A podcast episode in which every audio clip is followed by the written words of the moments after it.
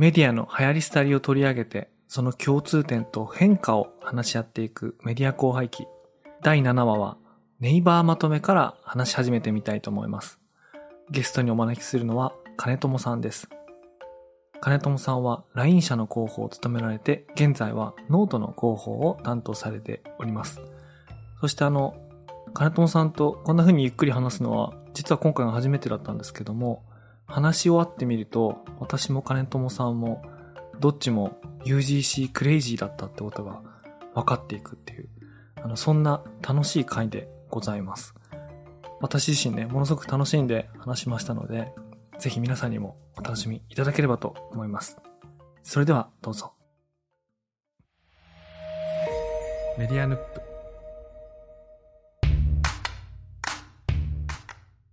こんばんは、佐々木優です。こんばんは、金友です。ようこそいらっしゃいました。どうも、そっか、あの、こんばんはなんだと思って、ちょっと今詰まっちゃいました。そうなんですよ。あのね、メディアヌップでは常にね、いつ撮ろうがこんばんはなんですけど、そうなんですね。今ちょっと昼、真っ昼間なんで。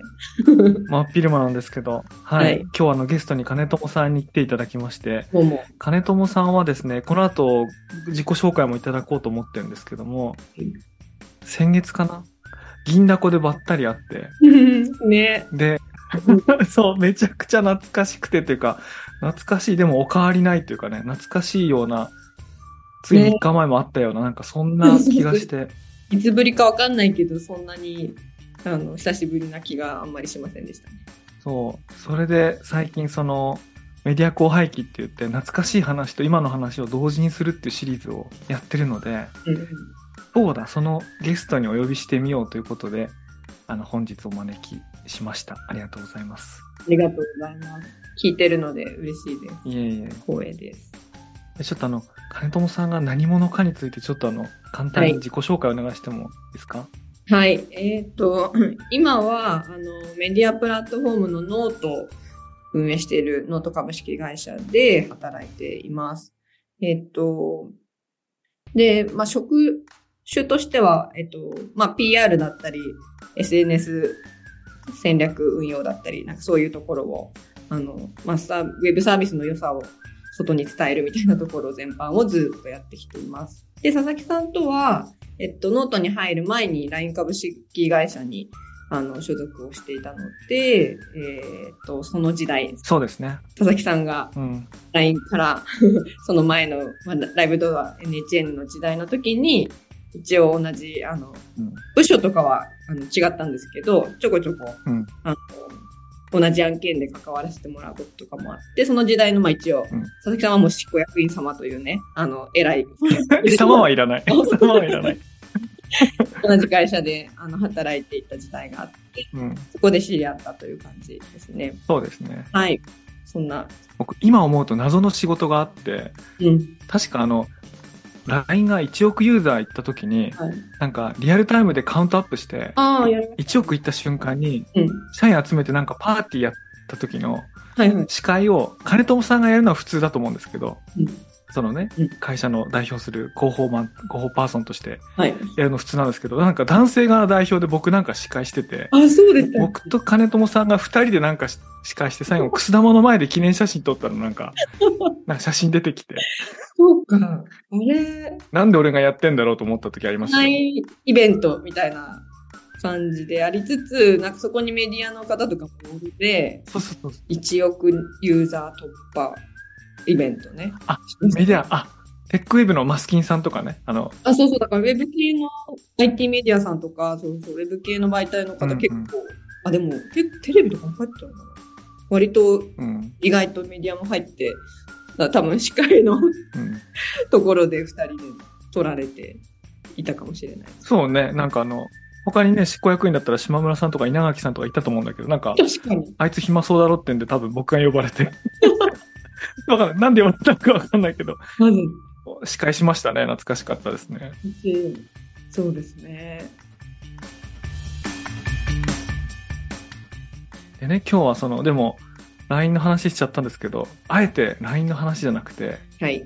まとめの話をね、はい。してみようじゃないかっていうのが、はい。ちょっと今回のテーマで、うん。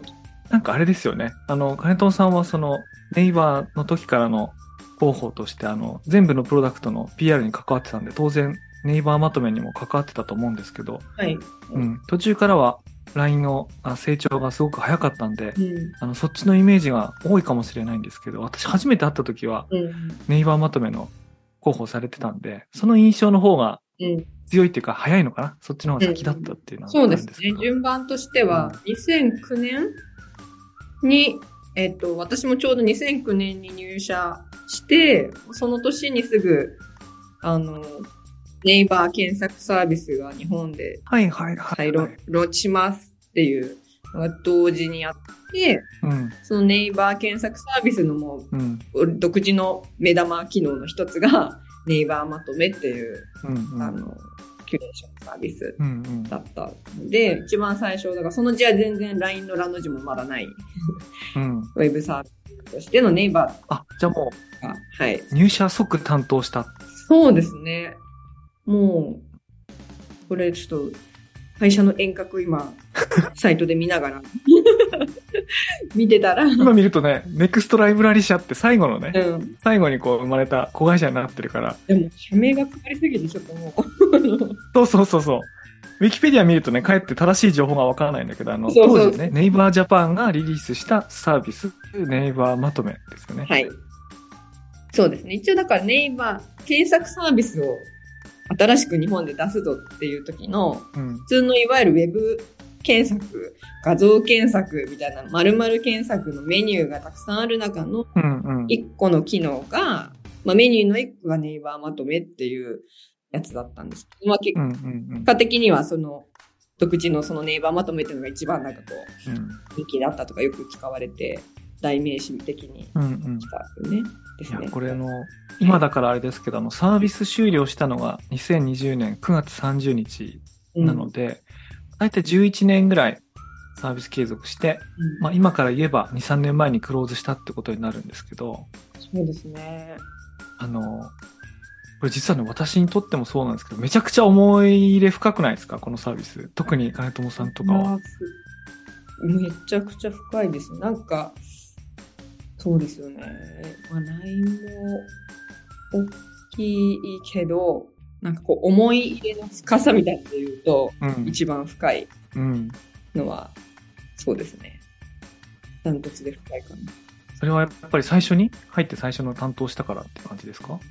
それもありますし、なんだろう、やっぱりあの、うん。ウェブの検索あの検索サービスで Yahoo と Google うん。を超えるって本気で言ってたんですよ。ああ、いや、そうだよね。そう。本当ですよね。うん。こんな無茶じゃんって思うじゃないですか。マジで？って思ってて、うん。うん。どうやってやるんだろうなーってちょっと中にいながらも会議的にうん。見てたうん。ところに、うん。やっぱその認めるっていう行為をうん。全然、まあ私なんてこうウェブサービス作る側とかじゃないので、うん。うん。そういう手があったのっていうのは、なんかまず、そういううん。プロダクトをうん。思いついて企画して実行、実装できる同僚たちがいる会社ってきっとなんかすごいなってまずすごい思ったんですよ。あれ？金友さんってそのネイバーズジャパンの前は何されてたんですか？は、えっとね、その前が一番最初の新卒で入った会社で、あの、うん PR 会社でいました。なるほど。あ、じゃあ、いわゆる事業会社で、ウェブのプラットフォームみたいな、大きい構想を持ったプロダクトみたいなものは、あの、こその時が初めてで。初めて、そう、そうでした、そうでうん。そう。確かにそこからすると、まあ、本気で世の中にインパクト与えようと思ってるやつが、本当にいて、そう。しかも、あ、本当にできちゃうんだっていうことに、めちゃくちゃびっくりするっていう感じですよね、じゃあ。そうですね。そうですね。で、あとなんか、その、その当時はなのか、今もあるかわかんないですけど、クローズドベータっていう形で、うん、あの、懐かしい。なんか、今あんまりな言わないもんね。そう最近そういうの聞かないなって、あの、ちょうど別の人とも話したんですけど、うん。一番最初クローズドベータをやったんですよね。いわゆるだから、うん。本当に選ばれた人っていうか招待制みたいな感じで、ウェブサービス自体は。一般には公開せず、うんうん。クローズドな状態で一部の人だけが使えるベータ版をお試ししてもらって、それに対してフィードバックをいっぱいもらい、修正をして っていうのをなんかこう、打ち合いというか、あの、うんうん。重ねて、それで、まあこれなら出せるかもってなってから世に実際に本格リリースするみたいなプロセスを取っていって、うんうん。入って結構もうすぐすぐそこの、なんでしょう、クローズドベータの対外コミュニケーションの運用みたいなのをやらせてもらって、もちろん一人じゃなくて一緒に、あの、一番下っ端だったので、あの、みんなでですけど、はい。なんかやっぱそこからやってたんで、本当にマジで結構最初の方から育てたっていう、あの、うん。関わり度合いで言うと本当に赤ちゃんの時代から育てたみたいなサービスなので、うん。思い入れで言うとだいぶ深いのはそう。つまり、対メディア広報だけじゃなくて、あの、エンドユーザーとのコミュニケーションのはい。最前線みたいなものも、ほとんど担その最初のテストの時から担当したと。あ、そうですね。むしろそっち側をメインにやってくれっていうので、うんうん。対応してもらったというか、メディア向けのところは別で、あの、うん。矢島さんって、あの、この間メルカリを辞められましたが、そこは僕がやるので、その、カントモさんはその、うん。対エンドユーザーというか、そこのコミュニケーション。をやる人としてよろしくお願いしますっていう感じで入ったので、それの最初がそう、プロジェクトベータのうん。皆さんからこうフィードバックもらうとか、フィードバックもらうためのオフ会とかも企画したりとかして、うん。うん。うん。ミートアップみたいなやつね。あ、ミートアップ、ミートアップ、そうそううそう。ん。ミートアップ。ミートアップ。もう名称が懐かしい。そう。で、同時になんかそのちょうどツイッターが日本でも流行り始めて、ウェブ上のやりとりはツイッターっていうところを使ってやろうみたいな感じで、入ってすぐ公式のアカウントを作って、うんうん。ツイッターの中の人みたいなのも同時にやり始めたみたいなのが2009年ですね。そう。いや、懐かしいっていうかね。うん。あの僕も思い出あるって言ったんですけど、何であるかっていうと、あの、今、クローズして2、3年経ってるから、そういう意味ではいろいろ、みんなが話しやすいんじゃないかと思うんですけど、ものすごい、こう、器用方変のあるサービスだったんですよね。うん。うん。便利だ、ありがとうっていう人もいれば、あの、こんなのダメだとか、うん。うん。あだこうだ言う人も同じぐらいか、あれはもっと多かった。あるいはその、ネイバーまとめではない理由によって、うん。キュレーションメディアというか、キュレーションサービス自体がすごくこう、評判が悪くなるというかね。うん。なんかみたいなこともあって、なんか一緒くたに悪く言われたりとか、なんか。かなり苦労した、11年間のうちでかなり苦労したんだろうと思うんですけど、うんうんうん。僕はと直接の担当者じゃなくて、同じ会社にいて横で見ていたっていう立場なので、中のような外のような気持ちだったんですけど、うんうんなんか、本当は自分たちが言いたいことが、なんか完全に正しく外の人に伝わる前に、なんかうん、その機会がなくなっちゃったりとか、悔しい思いもしたなとかなんかああ、いや、思い出して、えそういうね、よく、なんかね、あれがあるんです。思い入れがあるんですよね。それもありますね。だから力育てたし、その間に本当に、あの、あんまり、それまでにない類の、うん。あの、機能、サービスだったから、めちゃくちゃうん。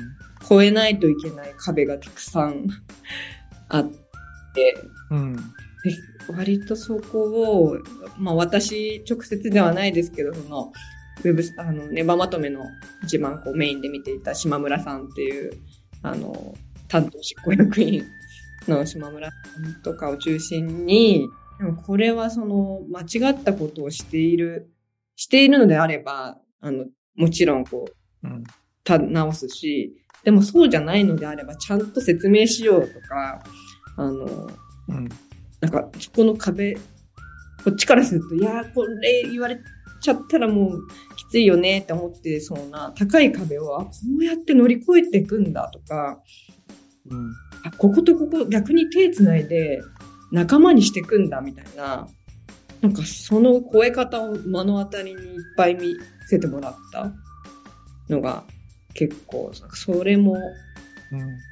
めちゃくちゃ勉強になったし、なんか諦めること、全然諦めなくていいんだな、みたいな、あの、それを学んだのがあって、やっぱりそのなんか著作権問題みたいな話とか、あの、いっぱい出てきたんですけど、特に覚えてるやつありますか？なんか。やっぱりなんかその画像を、その壁乗り越えたやつ。あのね、でも機能として連携しますっていうので結構大手メディアさんの情報をオフィシャルにこうちゃんとまとめのサイト内に載せられるようにうんうん。提携しましたみたいなをやってで結構それはなるほどってずっと逆にそれはメディアさんから勝手にうちの画像とか使ってとかあのそこが。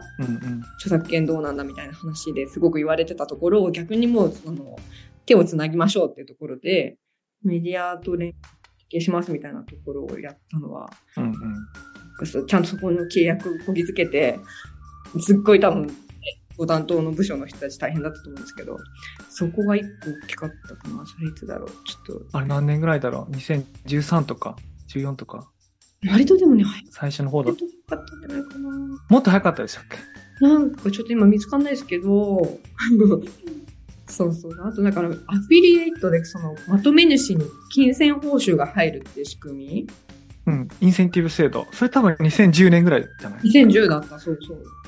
結構早かったですよね。あれはサービス出て翌年ぐらいにね、スタートしましたね。そう、だからそれも、うん。なるほどというか、そうやって質も高めていくし、作り手をふそうやって増やしていくんだ、みたいなところも学び、学びというか、なんか、うん、うん。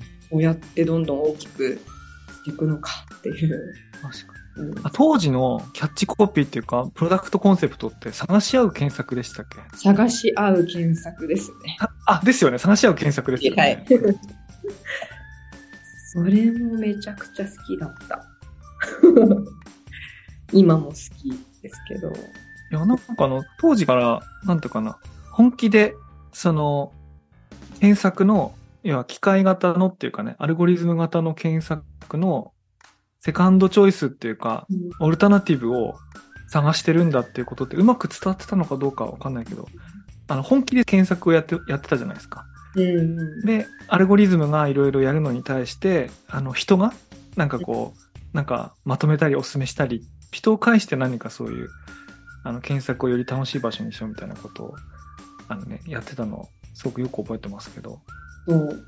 まさに、だからそれをこう分かりやすく、キャッチコピー的に言うのであればっていうので、多分これも増田さんが考えてたと思うんですよね。探し合う。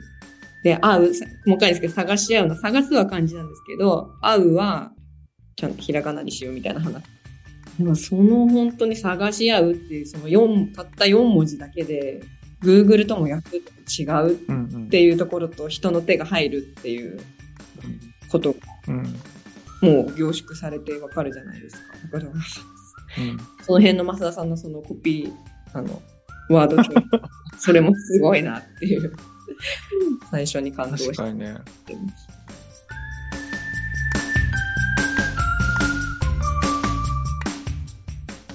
いや、僕今回のまとめをなんでメディア広廃棄っていう、はい。その、テーマでやろうと思ったかっていうと、僕最近の生成 AI のなんかいろんな、な話の中で、うん。あのネイバーまとめとか、その、あの時のことを思い出すことがいくつかあって、うん。なんかっていうと、今あの生成 AI とかチャット GPT に何かプロンプトを送って何かを、なんか知的好奇心を満たすことってうん、何かこうネット上のいろんな情報を、まあその生成 AI がなんかこうん。う紡ぎ出して答えてくれるわけですよね。はいはい。昔はそういう、そのラージランゲージモデルの AI みたいなものがなかったから、うんあの人がやってたんじゃない？なんか。うん。でその時に同じように著作権の問題が出てきたり、うんうん。しかも、ししかもその著作権っていうのも、その、インプットに使う時の著作権とアウトプットに使う時の著作権の話、なんか両方あったりとか、うんなんか、実は結構共通するような問題とかっていうのはなんかあるなと思って。うん。で、なんで共通するのかって、ネイバーまとめが本気で検索やってたから、うん。あの、結構似た、似たようなことがそう、話題になるなと思ってね、なんか、うん。確かに、そうそういうの思い出したりする。確かになんかあの、サービスネイバーまとめ出した2009年の結構初期の頃にちょっとキャンペーンみたいな形でうんうん。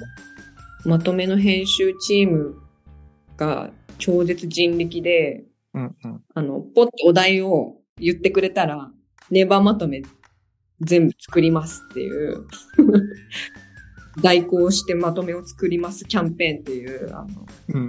みんな死にそうになったキャンペーンがあるんですけど。それ今、あの、AI がやってるやつだよね。それいやそれを人が、お題が来て、私たちが頑張りますみたいな。あの、完全に人力で、ツイッターで、あの、ハッシュタグまとめっていうハッシュタグ付きで、うん。なんかこう、例えば、あの、渋谷の美味しいラーメン屋教えてとか、つぶやいてくれたら、私たちがやりますと。それはだから私がツイッター全部見て、確かね、なんか。エクセルかうん。なんかに、全部こうやって記入してって、まとめ編集部が一個ずつ見て、作って、作り終わった URL を貼って、桜川さんのチームが見て。うんうんそれをリプライで戻すっていうのを、あの、やってて、だから、まさに、それですよね。今、チャット GPT にみんな質問して、そうですよね答えてくれてるけど、人がやってるみたいなのね。うん2009年にアナログにやってました。うん。すごいですいや、なんかそ、そういう時にね、僕なんかあの、これは、身内びいきっていうか、よ。うん。ね、隣のチームが同じ会社の隣のチームがやったからそういう気持ちが湧くんだと思うんだけど、なんて言うんだろう。世の中の人ってこう、アメリカからやってきた、うん。なんかこう、アルゴリズミックなサービスにはすごい甘いのに、うんうん。アジア人がやってる人力のサービスにはすごい風当たりが強いみたいなやつあるじゃないですか。ありますね。同じような問題があっても、アメリカから来たサービスならなんか良さそうだみたいなうん報道が甘くなって、うんうん。なんて言うんだろう、韓国とか日本とか中国のやってるサービスだと、な、なんかいけてないんじゃないかうん。って、すごいネガティブな書き方するみたいなのありますよね。ありますね。そういうのも、すごくね、すごく感じましたね。なんか LINE にいた時を通じてね。いや、本当にそうなんですよね。なんか、うん。そこを知らなかったら、そのね、国の話みたいな、どこで作ってるとか、うん。誰がやってるみたいな知らなかったら普通に楽しくみんな使ってるのに、なんかそこの話が入ってきたとなるちょっと一歩引いて、えって、うん。スタンスが変わっちゃうみたいな、なんかね、ちょっと多分もう長年の歴史のあれがあるから、うんすぐには変わんないんだろうなと思いつつ。まあでもそういう意味でも結構、あの、ネイバーは親会社が韓国のネイバーっていう大きい、あの、ウェブサービス、うん。IT の会社なので、もうそれっていうだけで、あの、なんか嫌だ。そういう風当たりのうん。強さとか壁っていうところもめちゃくちゃありましたね。あるよね。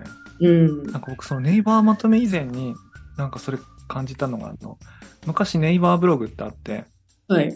ネイバーまとめより前の時ですね。あの、2004うんうん。年とか5年とか。うんそのネイバーブログに、あの、リブログの機能がついてたんですよ。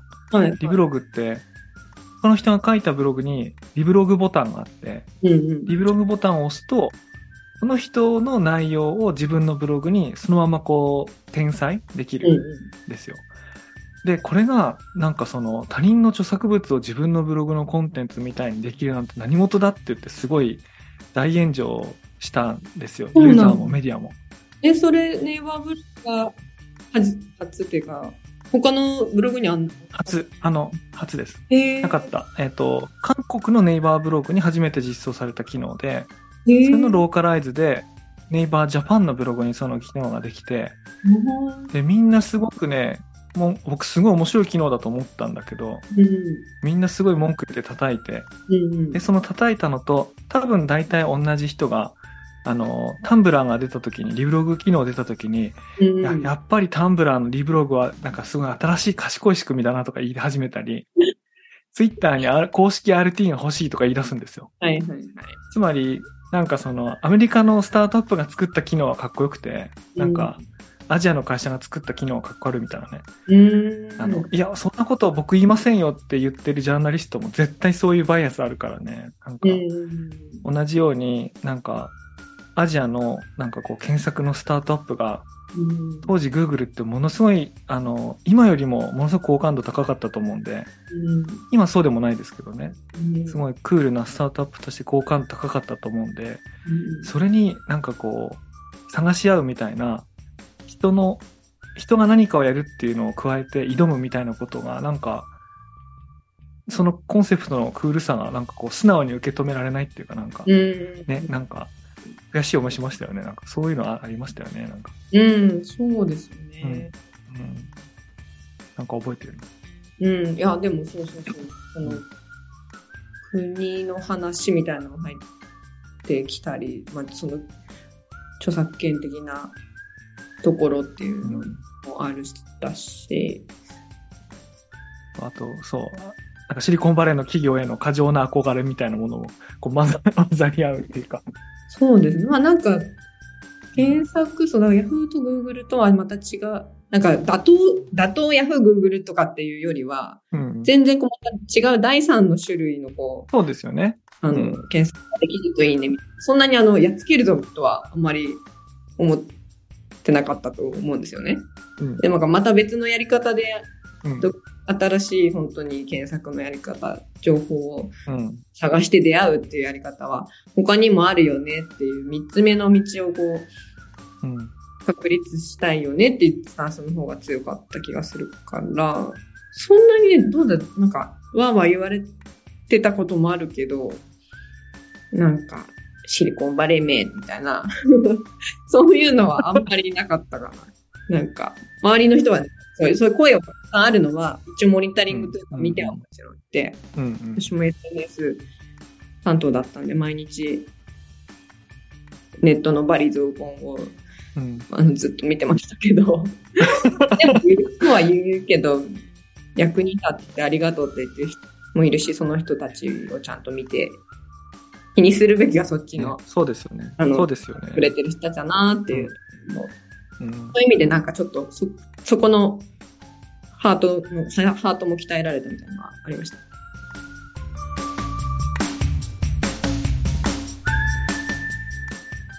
ね、そのネイバーモテもそちょうどその出して2年後ぐらいにあの東日本大震災とかがあって、あの時もその、起こった日からっていうのかな。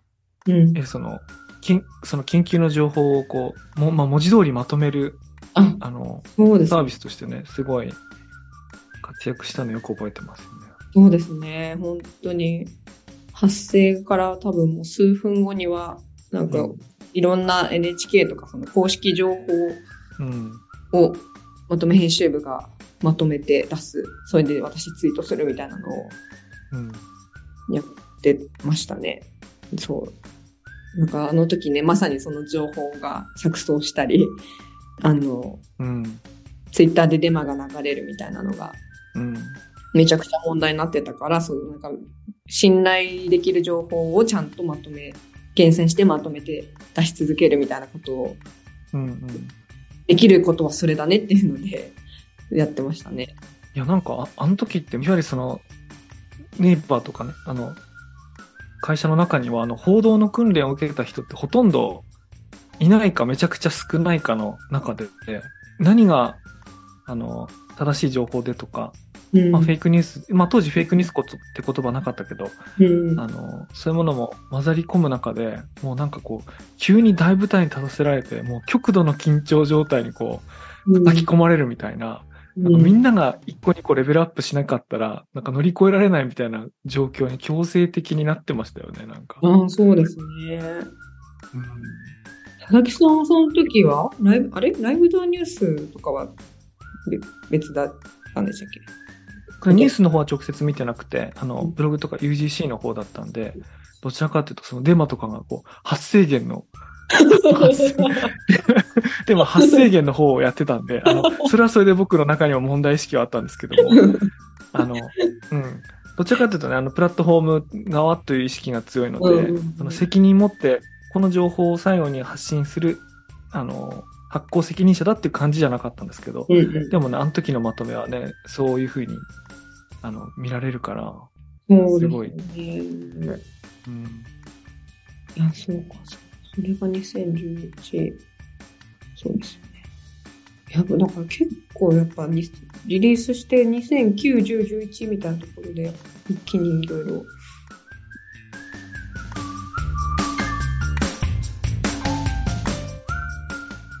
なんかあと、あれなんですよ、あの、そのキュレーション？キュレーションする、今、キュレーションサービスってはい。いう名前が、あの、そういう類のサービスに、あの、呼ばれてますけど、キュレーションっていう単語にしようっていうのを決めたのも、うん。うんその、ネバまとめ出した後だったんですよね。あれですよね、なんか佐々木俊直さんなんかイベントに呼んで、なんか、もう、さすが覚えてらっしゃる。なんかイベントやってましたよね。そその時にキュレーションって言葉を使って、自分たちのサービス、もう本当に新しいもんだったから、うん何なんだろうこのサービスっていうのを自分たちで定義する言葉を探して、まあね、イベントやってましたよね。なんかそれを、なんかどういううんうん。ね、な、呼び名にするかっていう話も結構、増田さんとか島村さんの中でやっていて、でも私はこれがすごく、ああ、なるほど。うん。うん、だから、うん。それまでは、それまでもともとね、あの、うん。美術館とか、あの、そういうところでキュレーターさんっていう人が、うん。あの、自分、うんうん。いろいろ見てきた絵画を集めて展示会を開きますみたいな、そういうことをするうんうん。お仕事の人をキュレーターさんと呼んでいたので、ウェブサービスの中でそういうキュレーションっていう行為が、ウェブサービスの中に、あの、つけられることは、それまではあのなかったところを、その単語をちゃんとつけて、そうそう、佐々木佐々木俊直さんをゲストにして、キュレーションセミナーを開催しますっていうのを。あ、キュレーション。ンセミナーだった。そうそうそう、すごい得 いや、じゃあまさにあの、そういう言葉を考え出して、まあ、マーケティングっていうか、自分自身を定義していくみたいなことをやった身としては、なんかあの、その言葉が、なんかあの、メリーとかウェルクのせいで、うんものすごく悪い言葉になった時って、なんかすごい悔しかったんじゃないです？なんか。あど、どう覚えてます？なんか当時のことは。2016年ぐらいですけどね。16か。16、もう今から7年前ですけどね結。構でも、その時はなんか、もう割といろんなサービスが出てきていて、うん。ね、すごい出てましたね。うん、炎上してもう、メンバーまとめかみたいな感じで、そんなに、あの、二次被害みたいな、そんなにこ来なかったというか、もうそもそも割とその時にはもう LINE の方がわーっとうん、うん。サービスあ 確かに。して、割と、確かにね。うん、社内に特大の太陽がもう一個あるみたいな感じですもんね、あれ。そうですね。2016は、そうだったかな。まあだからちょっと、まあ普通に好き、あの、一、近くで見てたユーザー としてはみたいな感じで、なんかそれだけじゃなくていいところもあるのになんか悲しいなみたいな気持ちは結構あって、うん。そうそうそう。まあでもちょうど、なんでしょう、そのまあ、LINE もそうだし、いろいろ他の SNS もいっぱい出てきて、情報のうん。あの、集め方みたいなのも変わってきてるから、そうなっていくのかなって、ちょっと、時代が変わって、こうやって変わっていく狭間にはこういうことも起きるのかみたいな、ね仕方ないかなという気もちょっとはして。でもそれでね、また、あの、新たなルールができたりとか、ダメなことがクリアになったりしたから。確かに、そういう意味では、悪いことばっかりじゃなくて、なんか、確かに時代のメモリを一個進めた感じはしますよね。なんか、うんそれによってなんかいろいろ。そうですね。なんかここまでやっちゃうとアウトだっていう。そうか。そうポジティブに言えるんだ。うん。みんながおアウトのラインが分かったというか、そんな気はしますね。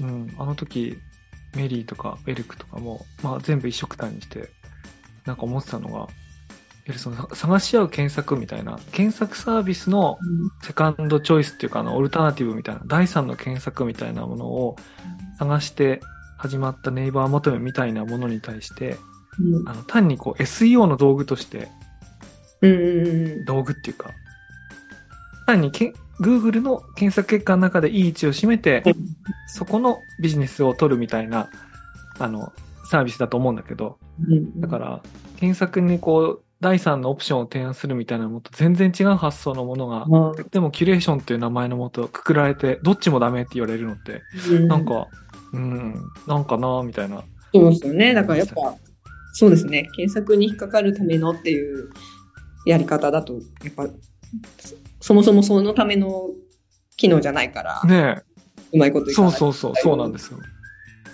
そうですよね。あのまああれからさらに時代が経って、おももう全然思いも言わなかった方法で、あのチャット GPT みたいなものが出てきて、あ、こういう方法で今までの検索と違うものが出されるんだと思って。ねえ、なんかちょっと今聞いてて思ったのは、チャット GPT とかに、たとうん。なんかその、それこそ、当時、あの、ネイバーまとめで、まとめるのが上手な人たちをまとめ職人って呼んだりとかしていて、なん出まかし、たね。人気のね、うん。まとめ職人だったり、まとめ主みたいな 人たちとかが、うんうん。あの、できるのかわかんないけど、チャット GPT にあなたは名物まとめ職人です。これについて、人っぽくまとめてくださいみたいなことをやると、できたりしたらちょっと、なんでしょう。まあ今、AI ってこう、一番こうお利口さんな正解をこう、結果として出してくれるみたいな、じゃないですか。うんうん。いやそこにあえて限度はあるだろうけど、ちょっとした有名人のその人っぽさを入れてくれってリリクエストしたらなんか、結構近しいものができたりしたら、ちょっとそれはそれで面白いなと思いました。いや、できそうな気しますけどね。ねでもで、うん。今、今それ聞いて、確かに、あの、何人かのゆ有名なまとめ職員の人たちが、こう、なんか真面目な顔してたまにふざけるのを混ぜてくるじゃないですか。あれ、そのページの境目、1ページ目と2ページ目の間の10件目ぐらいのところに、お？みたいなのなんか出てきて、より見たくなるようなのやるじゃないですか。あああいうのがなんか、僕面白かったですね。すごい。中に人がいる感じがして。そうですよね。だから、今、普通に、うん。チャット GPT に、何知りたいことを聞いちゃうと、うんそのちょっとした、おっていうところは入ってこないですもんね。うん。普通に聞けばね。いや、そう、でもそれがね、その人らしさが出てて、面白い、見てて面白いっていう風になってたんだよな。いや、なんか、あれです。やっぱりあの、私は、あの、今、ノートの、ノートで働いてますけど、やっぱり、いわゆる UGC うんうん。と呼ばれるような、あの、企業が何かを作ってドンって提供するものタイプじゃなくって、誰でも使えて、誰でも何かが生み出せるみたいなタイプのウェブサービスが好きなので、やっぱその原点はもうあ、奇遇ですね。僕も大好きですけど。ああ、原点がまとめ。いや、そうか、そうですよね。そうですね。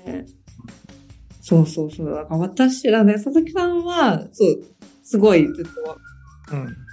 ライブダブログとかもそうだし、UGC 好きってずっとおっしゃってたのを知ってて、だからその、そういうのが好きでパッションもある佐々木さんが執行役員に入ってくれてるっていうことがね、私結構希望の星だったんですよ、ずっと。あ、そうですか。じゃあ、はい。いや、よかったです。いや、なんか直接ね、一緒に NAVERまとめの仕事とかすることなかったですけど、うん。ね、よかった。いや、でもね、僕もなんか今の、今日の金友さんの話聞いたあの、ブログサービス初めてやった時にほとんど同じ経験をしてて、ペーペーだったから、やれることほとんどないから、あの、ユーザーの投稿を全部見て、ユーザーが何に不平不満を持ってるか、寄せられたカスタマーサポートのメールとか、うん開発ブログに寄せられたコメント欄を全部読んで、うんで、それをこう、整理して開発のタスクにするとか、で、これは次のお知らせの時にちゃんとお答えするとかってことを、全メッセージ何年間も読み続けるってことをやって、それで仕事を覚えたんで、もうなんか染みついてるんですよね、なんか。うん。それが面白いものだって染みついてるっていうか。ああ、ん本当にそうですね。そう、だからあの、最近あの、ちょっとそれますけど、 LISTENっていうサービス、はいはいはい。ね、うんうん佐々木さんもあれ立ち上げた一緒に打ち上げだからる。近藤さんがずすべてこう準備した後に、これどうやって世に出したらいいってこう相談されて。おー。で、多分僕相談されたのは僕3人目とかだと思うんですけど、うんうんうん。何でもやりますよ、みたいな。そういうのを広げるためだったら何でもやりますよ、みたいな感じでやってるんです。そう。 LISTEN が久々、あの、ベータ版として、あの、ちょっとずつこう、知り合いづてで今、あ登録が増えてるっていう。で。どんどんあの Discord でいっぱいみんなが、あのリクエストしたら実装しましたみたいな、うんうん。近藤さんがそこで実装してみたいな、なんかあのスピード感とこのじわじわ小さく最初は、あの始まり広広まっていくみたいな感じが、うん。あの、ちょっと結構懐かしい、さいや、もう懐かしいですよね。いやすごい、そういうの久々ですごいワクワクしながら見てます。うん。いや、僕も、あの、一ユーザーとしてもワクワクしてますけど、横から見てる感じとして、あの、近藤さんが一番ワクワクしてますね。もあう、なんか、めっちゃいいですね。なんか作ってる人がなんかすごく誰よりも楽しんでて、うん。周りもなんかまだ声が届くからいっぱいフィードバックくれるし、近藤さんがそういう感じでやってると思うから、僕もあの、時間気にせずに、結構真夜中でも、なんかコメントしたりとかなんかうん。しちゃう。これが仕事でやってると思うと、うん。いや、これなんかメンション飛んでっても困るから、明日の朝にしようとか思うんだけど、えそうもう全然そんな感じでやってないから、全部言うわけ。で、さすがにこう12時とか過ぎたら、まああんまりこっちも送らないんだけど、朝起きて僕もすぐ見るじゃないですか、サービス。うんそうすると、朝のうちとか、まあ、夜中のうちに更新されてたポッドキャストに、もう近藤さんがいっぱいいいねつけてるんですよ。本当に聞いていいねつけてるんだと思うんだけど、まあ、スターかな？あの、押した分こう増えていくスターをつけてて、これなんかあの、UGC サービスやってるとわかるでしょ？なんかユーザーが投稿したコンテンツに、いいねとかライクとか、もうとにかくしたくなるでしょもうありがとうみたいな感じで。そうそうそうそれをね、近藤さんいつ寝てんだっていう時間帯までやってるわけ。だからもう本当にもう楽しくてやってんだなっていうのはね、わかる。うんわかる。もうすっごい。だから私もそれで、よくあの、普通にネイバーの時は仕事、もちろん仕事だったから、うん。あんまり夜中にいいねとかつけると、あの、この会社やばいって思われるからやめなさいって怒られました。そうね。そうね。それはね、それは残念ながら会社だとそうなりますよね。そう気づいたらちょっと何も本当に気にせず、ずーっと公式ツイッターやってたら12時とかになってて、あ、怒られるみたいな。うん。いや、わかる。そう、その感じがリス、今の LISTEN からはして、あの、とっても好きだし、応援したいなと思って見てます。なんか、これあれですね、あの、思わず NAVERまとめと LISTEN みたいなメディア興廃記になっちゃった。じゃいや、全然いいんですよ。あの、なっていいんですけど。思いつきで話してしまいました。いやいやいや、いや今日良かったです。いや、すごい懐かしいお話できてすごい良かったです。ねえ。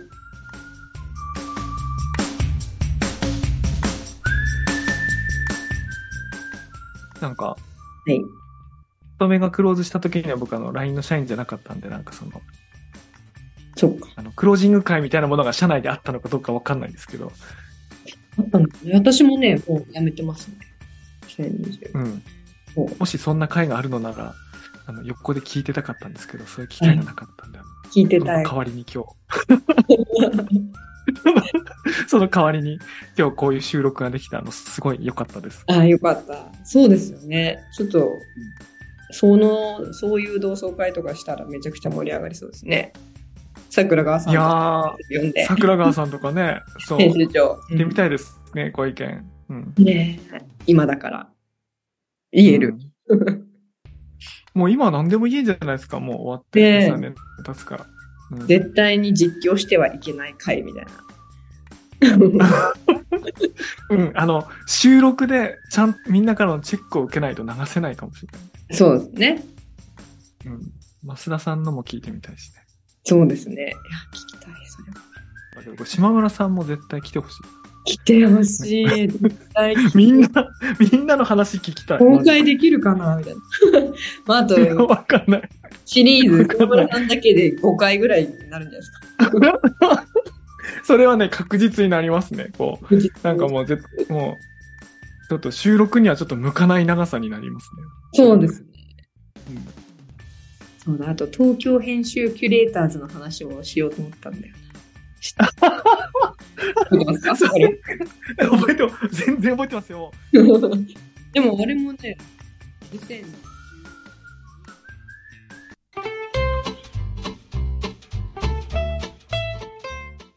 最後に、あのはい、締め、締めみたいな感じで今日の感想なんかもらってもいいですか？金子さんから。はい。えー、どうしよう。なんかあの、全然まだ話せるぐらい楽しいんですけど。